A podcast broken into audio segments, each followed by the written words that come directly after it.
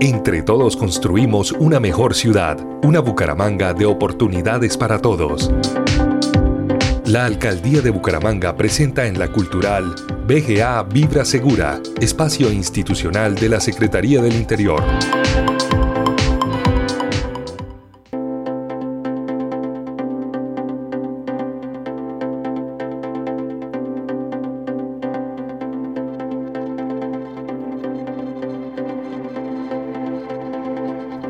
En BGA Vibra Segura saludamos a Paula Llanes, ella es inspectora de Policía Urbana de la Secretaría del Interior de Bucaramanga. Muy buenos días y bienvenida a la Cultural.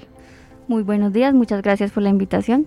Bueno, inspectora, hoy vamos a conocer los requisitos para ejercer la actividad económica. Eh, ¿Qué normativa consagra el detalle de este proceso? Bueno, según la ley 1801 de 2016, esto en el artículo 87 establece los requisitos como básicos que debe tener un establecimiento de comercio para su funcionamiento. Entonces, eh, porque pasa mucho que los comerciantes piensan que ya con la Cámara de Comercio es suficiente, no hay otros requisitos adicionales que deben cumplir.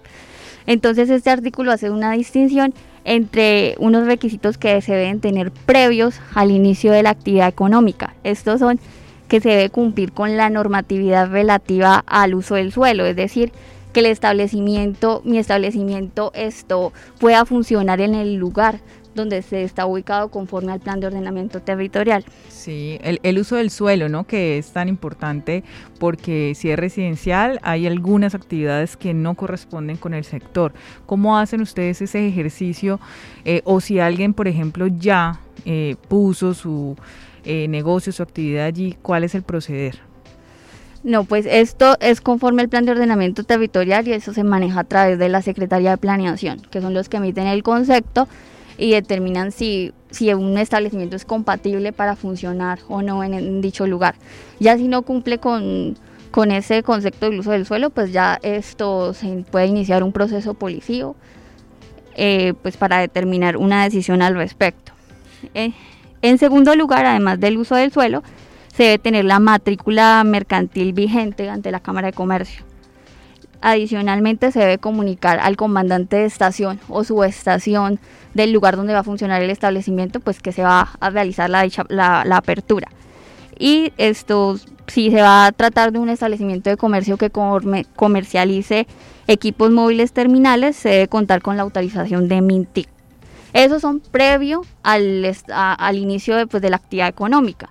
Adicionalmente, hay unos requisitos que se deben tener durante la ejecución de la actividad económica.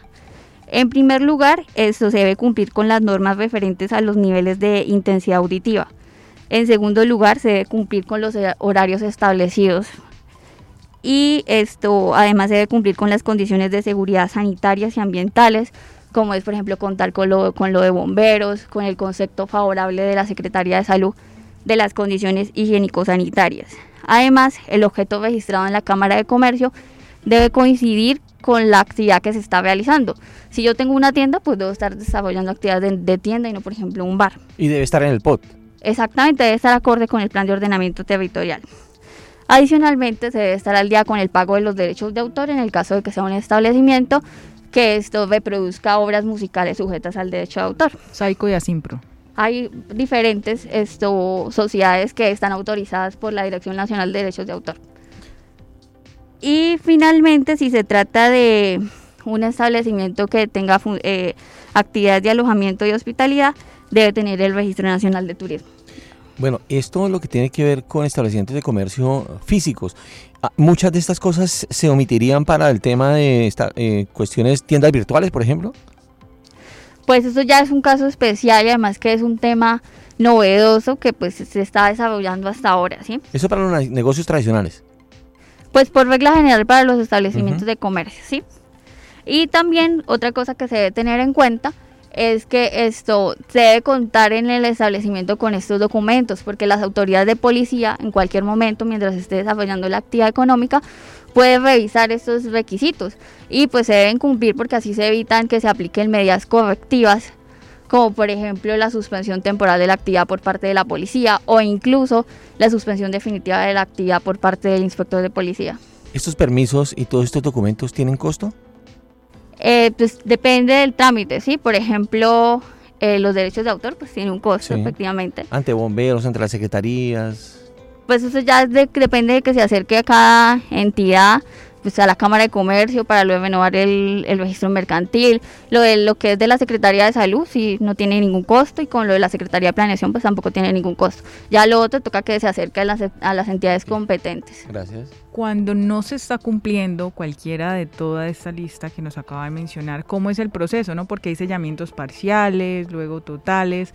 eh, ¿Cómo es como el, protocolo eh, indicado? Se dan unos tiempos para que ajusten y puedan pues ajus- eh, estar en la normativa.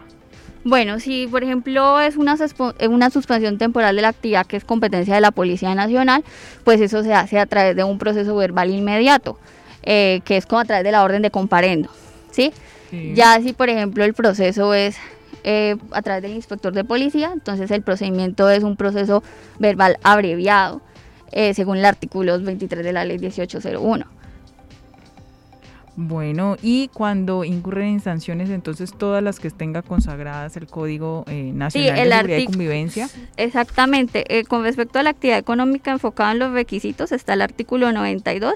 Entonces ahí hay una serie de comportamientos y establece una sanción para cada tipo de comportamiento, dependiendo del- en el que se incurra. Sí, ¿con qué frecuencia eh, pues llegan ciudadanos a, a hacer todo este requerimiento para poder poner la actividad económica? ¿Se están abriendo, ahorita después de pandemia, se está reactivando el sector? O sea, todo es- está funcionando con normalidad. Los, los esto, comerciantes pueden acercarse a todas estas entidades y se está desarrollando normalmente. Incluso hay trámites que se pueden realizar por internet. Y pues no, no es excusa, la verdad, deben cumplir con esos requisitos porque es lo que ex- exige la norma. ¿Estos trámites hay que renovarlos anualmente? Depende del trámite, ¿sí? Por ejemplo, la Cámara de Comercio se renueva anualmente. eh, la secretaria, el concepto de salud de la Secretaría de Salud, tengo entendido que también se renuevan anu- anualmente, entonces depende del, del trámite. Y también vimos que hay unas jornadas de formalización, ¿no? Sí, Eh, a los alrededores de ciertos sectores. Hubo una hace unas eh, semanas o unos días en el sector de la Universidad Cooperativa de Colombia y por la 33 con antes de Quebrada Seca. ¿Siguen ustedes constantemente todas estas actividades? Sí, claro, la alcaldía de Bucaramanga en conjunto con las demás entidades organizan estos eventos para que el comerciante se pueda acercar y de una vez cumplir con todos los trámites y no ir uno por uno por cada una de las entidades competentes. Sí, porque a veces eh, todos esos trámites, entonces la gente deja pasar y pasar el tiempo y luego llegan a hacer la inspección y lo que sucede es que se hace el sellamiento y demás. Y hemos visto que la alcaldía de Bucaramanga, incluso también la Cámara de Comercio tiene esa jornada, ¿no? Como de ir al empresario, ir a los comerciantes en este caso. Pues inspectora, no sé si a manera de conclusión quiera enviar un mensaje precisamente a quienes estén de pronto a punto de abrir una actividad comercial en la ciudad. Eh, pues para que eh, hagan lo, lo correcto, ¿no? Estar dentro de la norma que es tan importante. Sí, claro, esto, además que el desconocimiento no implica que no se deba cumplir con esto. Entonces la invitación es para que se acerquen, eh, si, por ejemplo, a la Secretaría del Interior, a la Secretaría de Planeación y a las diferentes entidades que, mencioné para poder regularizar su actividad comercial y cumplir con estos requisitos y así se evitan pues sanciones.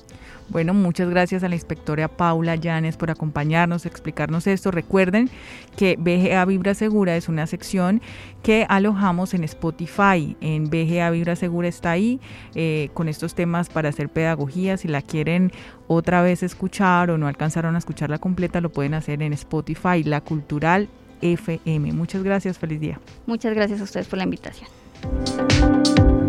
Bucaramanga vibra con su gente, su cultura, su diversidad. Bucaramanga vibra segura.